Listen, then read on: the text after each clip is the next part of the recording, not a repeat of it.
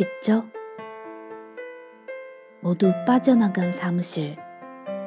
그냥 마땅히 갈 곳도 없고, 아니, 갈 곳이 없다기보다는 그냥 혼자 조용히 있는 것도 좋을 듯 싶어 혼자 있던 참이었어요.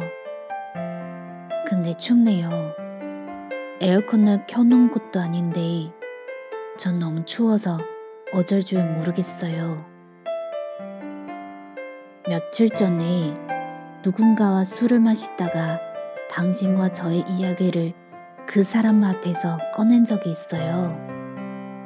그 사람은 당신의 존재를 모르는 사람이기에 당신 얘기를 더 꺼내고 싶었는지도 모르겠어요.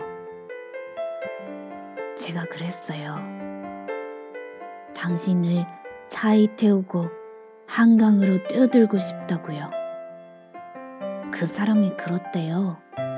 많이 사랑한 모양이라고. 많이 사랑해서 모든 이 상황을 부정하고 싶은 거라고. 그러더니 사랑했다면 그러지 말라고 했대요.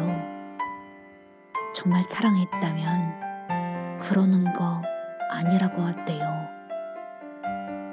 그래요.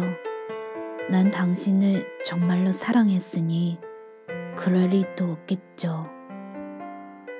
정말 당신은 사랑하지 않으려고 했는데 결국은 이별까지도 해야 하네요. 힘이 들 거예요.